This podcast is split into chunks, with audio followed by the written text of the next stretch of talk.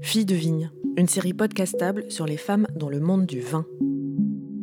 Je préfère très sincèrement que un jeune enthousiaste, passionné, euh, reprenne mon, domaine plutôt que voir mes propres enfants juste de, façon patrimoniale reprendre le domaine.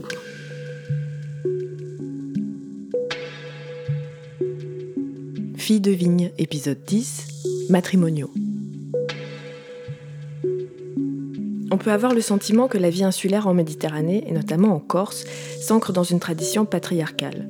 Pourtant, de nombreux domaines du territoire viticole de patrimoniaux, dont les trois quarts de l'appellation sont en bio, sont dirigés par des femmes. Nous avons rencontré trois d'entre elles. La plus historique, Muriel Giudicelli, seule vigneronne de l'appellation qui travaille également en biodynamie. La quarantenaire Stéphanie Olmetta, qui travaille avec son mari mais dont le seul nom d'Olmette apparaît sur l'étiquette. Et enfin la toute jeune Marie-Charlotte Pinelli, 25 ans, installée sur les terres de ses grands-parents. Alors c'est vrai que bon, on n'échappe pas au, machisme ambiant, ça c'est une certitude. Hein. Tous les hommes, Muriel Giudicelli, en Corse, pensent qu'ils ont une certaine importance. Mais non, ce sont les, femmes qui prennent toutes les décisions qui sont importantes en Corse, et puis depuis tout le temps. Ça a Même toujours pour les entreprises Même pour les entreprises, oui, bien sûr. Ben, c'est le pilier de la famille. Nous, en Méditerranée, la famille, c'est vraiment une notion qui est très, très, très importante. Et la femme est le pilier de la famille. Et c'est elle qui est vraiment le référent et, euh, je dirais, la gardienne du temple, au sens large, hein, pas uniquement du foyer. Hein, voilà c'est elle vraiment qui, pèse sur les décisions du, couple. Et c'est le sentiment que vous avez, vous, personnellement, dans votre domaine, dans votre vie, dans votre famille? Ah oui. Vous êtes le pilier Ah oui, je suis le pilier, oui, oui. Je donne pas les ordres parce que j'aime beaucoup discuter. J'aime pas prendre des décisions euh, toute seule. Voilà. Euh, j'aime beaucoup discuter, prendre l'avis des gens que, j'aime. C'est comme ça que j'ai appris mon métier. Donc euh, j'ai vraiment ce, truc d'aller euh, taper aux portes et, demander l'avis des uns et des autres. En dernier recours, je tranche. C'est moi qui tranche. Je préfère assumer mes erreurs qu'assumer celles des autres.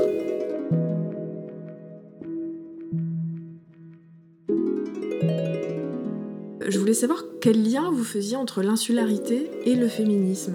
Est-ce que par exemple il y a un mouvement féministe euh, vivant, intéressant en Corse? Est-ce qu'il y en a un dans le milieu du vin? Et puis est-ce qu'il est proche de ce qui se passe dans le continent ou est-ce qu'il s'exprime différemment? Un mouvement féministe dans le vin, pas à ma connaissance. Un mouvement féministe en Corse, oui, mais assez marginal. C'est moi qui juge, mais si vous voulez, euh, c'est par rapport à une culture familiale que j'ai. Ma mère euh, a toujours été féministe, m'a initiée, ma sœur également, m'a montré au fur et à mesure les inégalités qu'il pouvait y avoir entre hommes et femmes, ça c'était une certitude. Euh, mon père, par exemple, a toujours déploré de ne pas avoir de fils. Bon, ça a été une déception, et après, ben, bon, il adorait ses filles. Mais le premier truc, c'est ah, c'était pas un fils, quoi. Voilà. J'aurais pu aller à la chasse avec, et puis j'aurais pu aller à la pêche, et puis on aurait pu jouer aux cartes ensemble. Donc ça, ça a été un peu une désillusion pour mon père, mais mon père est tombé sur un os parce que ma mère était vraiment une féministe euh, quand même très, très, très investie. Voilà. Donc ce combat-là, euh, ça a été de, de quoi. Hein. J'ai été nourrie à ça. Puis bon, c'est une réalité. C'est une réalité. Encore en 2021, une femme n'est pas payée de la même façon qu'un homme pour un même métier, ce qui est scandaleux dans des sociétés soi-disant modernes. Hein. Quand j'étais adolescente, je trouvais que c'était euh, injuste la façon dont on pouvait disposer de son corps aussi. Mes cousins, par exemple, qui étaient des grands dragueurs de filles, et tout le monde était en admiration en disant Oh, qu'est-ce qu'ils sont dégourdis euh, Sauf que quand c'était une fille du même âge qui, elle, s'intéressait aux garçons, c'était Non, mais vraiment, c'est une fille perdue, et comment on l'élève Voilà, c'est toutes ces distorsions qu'on voit, qu'on observe. C'est indéniable. Moi, ma fille est très sensibilisée là-dessus. Dans, le milieu militant euh, politique, euh, les femmes font souvent office de potiche. C'est un grand, grand, grand problème euh, de trouver euh, de la parité homme-femme sur les listes électorales. C'est oh là là, mais, mais qui va-t-on trouver? Alors, pas une qui ouvre trop sa bouche, parce que bon, c'est embêtant. Donc, il faut trouver quand même des, des, femmes un peu potiches, euh, des femmes alibi, quoi. On en est là, oui, encore, ça c'est sûr. On n'est pas avant-gardiste sur le, sur le, sujet. Là, ça, c'est pour le coup, non. Et est-ce que faire du vin comme vous le faites ici en Corse, est-ce que c'est pas un geste politique? Oui, c'est un geste militant. Moi, j'ai toujours eu des idées nationalistes, donc pour moi, être nationaliste, c'est ça, c'est-à-dire c'est défendre sa terre, mais la défendre dignement. J'aime pas les combats euh, simples. Voilà, moi je pense que faire un bon produit, donner euh, le meilleur de soi-même, ne pas trahir ses engagements, porter ses rêves, les mettre en œuvre, pour moi c'est ça le militantisme le, plus important. J'en ai trop vu hein, des donneurs de leçons qui, qui en définitive, euh, bon, bah, se sont quand même bien arrangés.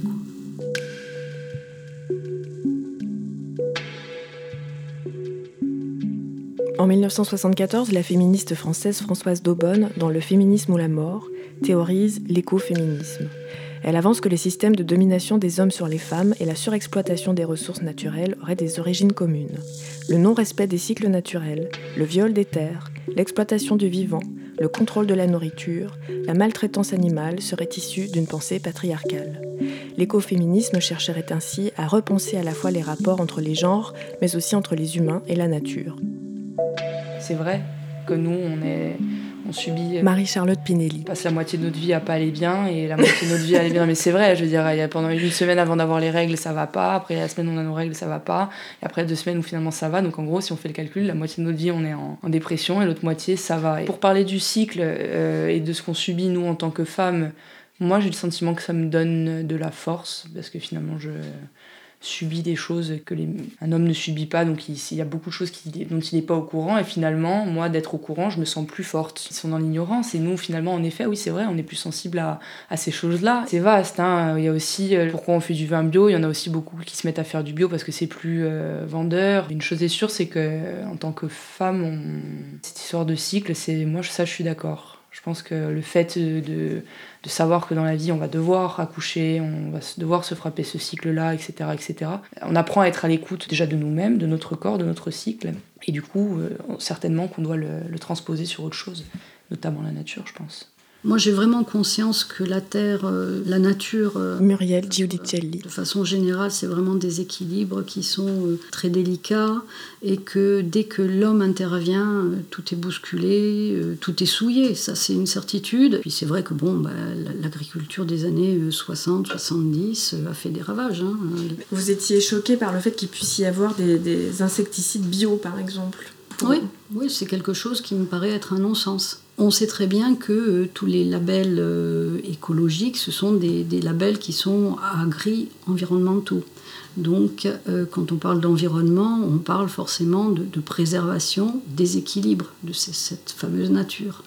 Et donc, qu'un insecticide soit de synthèse ou naturellement présent dans la nature, il crée exactement les mêmes déséquilibres. Donc moi, la notion d'insecticide bio, euh, bah, je trouve que c'est un non-sens et que c'est même du foutage de gueule.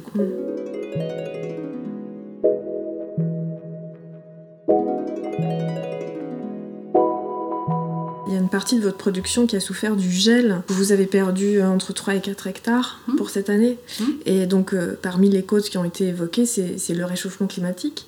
Et je voulais savoir comment vous vous projetez. Est-ce que vous êtes pessimiste ou optimiste? Je ne suis pas du tout d'un caractère pessimiste, euh, sans pour autant euh, être dans les alléluia. Hein. Je sais très bien que tout est pollué, beaucoup, beaucoup de choses sont polluées. J'ai de la chance d'être en, Corse et d'être dans cette appellation de patrimoine qui n'a jamais connu du conventionnel lourd.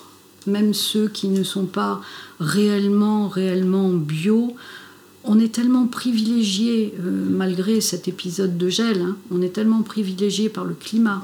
Les anciens disaient qu'un coup de vent, c'était euh, trois traitements en moins. Mais nous, des coups de vent, on n'a que ça. Donc, euh, on est quand même vraiment béni. On a de la chance d'être dans un environnement qui est encore euh, intact, encore préservé. Vous voyez par exemple l'appellation patrimoine quand on s'est promené. Ben nous, la biodiversité, mais elle y est de fait. Mm. Hein. On n'a pas des, parcelles qui se touchent toutes les unes les autres. On n'exploite pas le, le moindre petit art de terre. Hein, il y a des grandes étendues de maquis, euh, la terre respire. Euh, on n'est pas dans un productivisme effréné, c'est pas pas ce qu'on recherche. Nous, ce qu'on veut, c'est vivre dignement de notre travail et puis justement garder ces équilibres de vie privée, de vie euh, de vie avec l'autre. quoi. Hein. Et donc vous avez une vision très passionnée de votre travail, un peu comme les artistes euh, parlent de leur travail. Mm. Néanmoins, vous nous disiez que la vie, c'était pas que le travail. La vie, c'était aussi plein de choses et qu'il fallait s'accorder du temps pour, euh, pour aimer, par exemple. Oui. Comment vous arrivez à conjuguer tout, tout ça? Il y a des moments où c'est pas possible, par exemple pendant les vendanges. Hein. Pendant les vendanges, là, euh, je suis.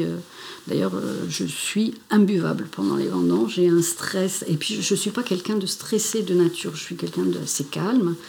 Et là, mais j'ai le stress qui me monte d'un coup et c'est affreux. C'est affreux pour mon entourage. Hein. D'ailleurs, tout le monde me fuit. Je rentre dans une pièce, tout le monde me fuit. Bon, en dehors de, cette période un peu euh, étrange pour moi, parce qu'elle ne me ressemble pas de caractère, mais bon, c'est vrai que bon, pour moi, les équilibres sont très importants. Comme, exactement comme dans un vin.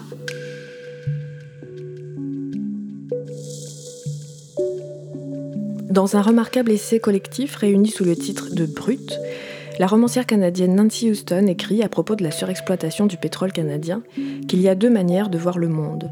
Celle moderne de l'homme blanc qui divise l'âme du corps et l'humain de l'animal, prône la maîtrise, la domination, l'exploitation et l'asservissement de la nature, divinise la technique et sacralise l'individu au détriment du groupe. Et celle, traditionnelle, des peuples américains autochtones, qui décrit l'humain comme faisant partie intégrante de la nature, préconise une interaction respectueuse entre les humains et les autres formes de vie terrestre, tant végétale qu'animale, et affirme que, sans le groupe, l'individu ne peut pas se constituer. Cette définition se rapproche étonnamment des théories écoféministes, et bien qu'il existe un grand écart entre les réalités politiques canadiennes et françaises, la manière d'appréhender la Terre est pourtant la même. Elle peut être vue comme un trésor à protéger ou une ressource gratuite à piller. Ça m'inquiète pas plus que ça. Moi, ce qui m'inquiète plus, Stéphanie Olmeta, c'est de pouvoir léguer à nos enfants quelque chose qui tienne la route. Je parle pas spécialement de domaine, hein. je parle d'une terre qui tienne la route. Je suis plus inquiète, par exemple, pour tout ce qui est plastique et tout ce qu'on trouve partout, que pour l'adaptation de l'homme à son milieu. L'homme, il s'adapte. La preuve, c'est qu'on est là depuis. Euh. Mais ce qui m'inquiète plus, moi, c'est ce, côté plastique où on pollue, on... Euh, et surtout de voir qu'il y a encore beaucoup de gens qui ne sont pas touchés du tout par ça, qui sont capables de jeter un truc par la fenêtre, qui sont capables de, euh, de jeter une cigarette par terre. Cette sensibilité euh, à la nature, mhm. euh, ça vient de votre grand-mère? De mon arrière-grand-mère et de mes deux grand-mères, parce que ce sont trois personnes qui ont toujours aimé la nature. Que, alors je, connais les plantes grâce à ma grand-mère Edith, je dirais, ma grand-mère maternelle. Je sais planter et faire pousser une plante grâce à mon autre grand-mère, ma grand-mère paternelle. Et tout ce qui est bio, tout ce qui est euh, truc, je, je connais de mon arrière-grand-mère. Mais ils avaient une autre façon de vivre en même temps, de toute façon. Je ne me suis pas mise dans le vin au départ, honnêtement, hein, je ne me suis pas mise dans le vin au départ par euh, Stéphanie Olmeta. conviction. Je me suis mise dans le vin parce que j'ai récupéré des terrains et que mon père m'a dit Est-ce que ça t'intéresse de faire du vin? Après, j'ai vite compris que ça pouvait être pour moi parce que j'aime la nature, parce que j'aime être dehors, parce que j'aime pas les contraintes euh, autres que les contraintes euh, de la nature, puisque celle-là, on peut pas faire autrement. Et du coup, ça correspondait bien. J'aime bien faire à manger, j'aime bien euh, donner du plaisir aux autres parce que je peux travailler, faire, et du coup, ça correspondait bien. Après, comme je vous ai dit tout à l'heure, je n'avais aucune notion de ce que ça pouvait impliquer à aucun niveau. Ça aurait pu être une autre, une autre production agricole? Ah oui, oui. Sauf que j'y avais jamais réfléchi en fait. C'est maintenant que je suis dans l'agricole que je me dis que je suis assez faite pour ça. Parce que sinon, je n'y avais pas réfléchi. Mais en fait, je crois que je ne savais pas ce que je voulais faire. Je n'ai jamais su ce que je voulais faire. Et ça, ça s'est présenté et c'était largement mieux que tout le reste. Et ça me plaît. Et je suis bien dans ce que je fais. Mais je pense que dans l'absolu, je pourrais être botaniste. J'aime les plantes, j'aime, je les reconnais, je sais à quoi elles peuvent servir. Et ça, ça me plaît. Ce côté-là, ça me plaît. La vigne, ça me plaît parce que justement, ben, on voit la nature euh, du début à la fin. D'ailleurs, ce que je préfère faire dans la vigne, c'est la vigne. je suis un peu cantonnée au papier à mon grand désespoir, mais et bon, je fais le vin, ça me plaît aussi. Mais ma partie préférée, c'est même pas faire le vin, c'est vraiment être euh, dans la vigne. Oui. Aujourd'hui, donc il y a votre mari, mais il est arrivé plus tard. Oui, oui. Alors en, quelle année Et puis comment vous vous êtes partagé le travail? 2010, si je ne me trompe pas. Alors au départ, on s'est partagé le travail de manière à moi, je n'arrivais à rien à lâcher. et après, avec le temps et un peu de maturité, je me suis rendu compte qu'on pouvait laisser faire aux autres des choses. Et il a commencé à, à me seconder sur le tracteur parce que c'est pas mon truc du tout. Ça me plaît pas du tout. Et après, il y avait nos enfants, donc je me suis retrouvée à être beaucoup moins à la vigne. et beaucoup plus euh, à la cave et au papier et à la commercialisation. Et après, euh, là, on y revient depuis 2-3 ans. Je peux enfin, avec deux grands-enfants, je peux enfin y retourner et franchement, j'y prends plaisir. Mm. Euh, je suis bien dans la vie. Et le fait qu'il n'y ait que votre nom sur l'étiquette et pas le nom de votre mari, lui, il le prend comment? Il est l'homme de Je- l'ombre. Alors écoutez, je pense qu'il s'en fiche, mais on lui demandera à lui, mais je pense qu'il s'en fiche. C'est parti du fait que c'est moi qui me suis installée en premier et que je m'appelais pas encore Saville et je m'appelais toujours Olmette. hein, donc c'est parti de là. Alors ça, ça m'emmène petit à petit à cette question euh, qui euh, nous intrigue beaucoup, nous les, les- les Français du continent. c'est cette euh, notion de matriarcat, puisque euh, on a ce sentiment que la Corse, euh, c'est à la fois une société très patriarcale, mais c'est peut-être juste euh, voilà, une rumeur, un mythe, c'est à, vous de me dire, et qu'au final, bah, les femmes, elles dirigent quand même beaucoup de domaines. Elles sont très présentes, on les voit peut-être même plus que dans certaines régions françaises. Qu'est-ce que ça vous évoque, tout ça? Je pense que de ce que j'en ai vu, le peu que j'en ai vu, j'ai l'impression qu'effectivement on a plus de facilité à avoir notre place en Corse qu'ailleurs. En tant que, que vigneronne, tout Oui. court. Après, ce qu'il y a de compliqué, c'est de trouver une place, mais je pense que c'est pas que en tant que femme, quoi.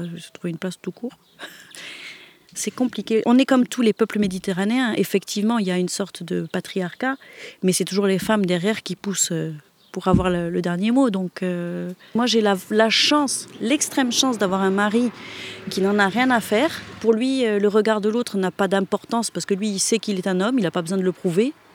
Mais il y en a beaucoup qui ont besoin de prouver qu'ils sont, qu'ils sont des hommes. Après, je- ce qu'il y a, c'est qu'à Patrimoine, euh, je ne me suis pas sentie accueillie comme euh, Stéphanie Olmette à Vigneronne. Je me suis sentie accueillie comme une enfant du village. Ça me donnait l'impression que pour les autres, c'était légitime. Et comme Oui. je dis toujours, j'ai jamais été euh, dans le vin, mais par contre, bah, je me levais le matin pendant les vendanges, j'avais cette odeur de raisin pressé, des trucs comme ça. C'est, c'est des, c'est des souvenirs d'enfance. On, a, Mhm. on a quand même grandi là-dedans.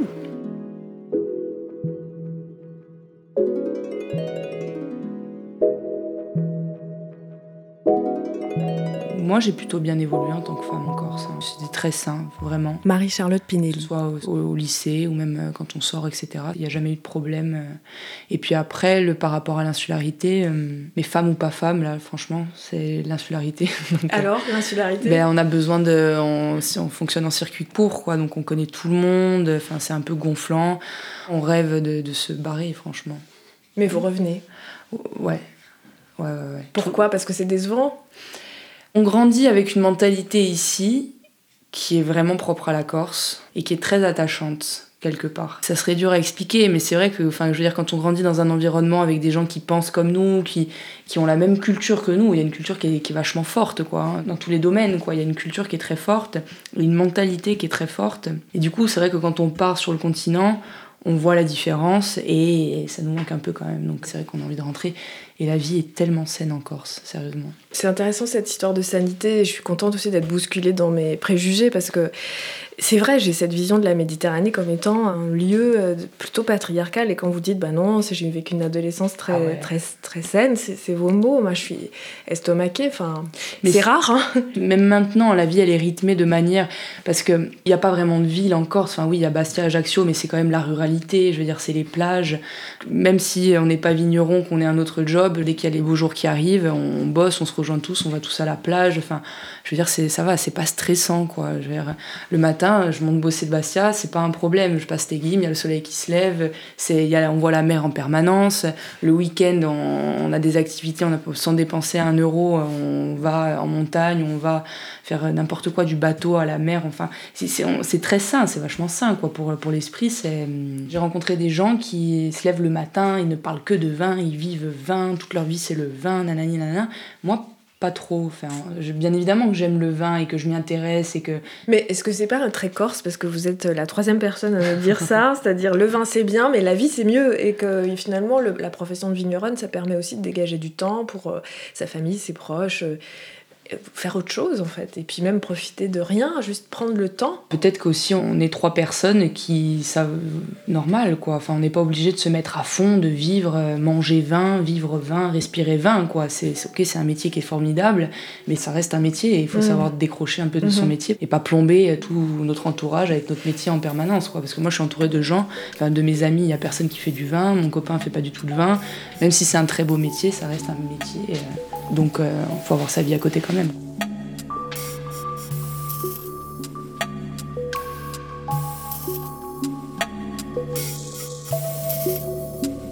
Matrimonio était le dixième épisode de la série Filles de vigne.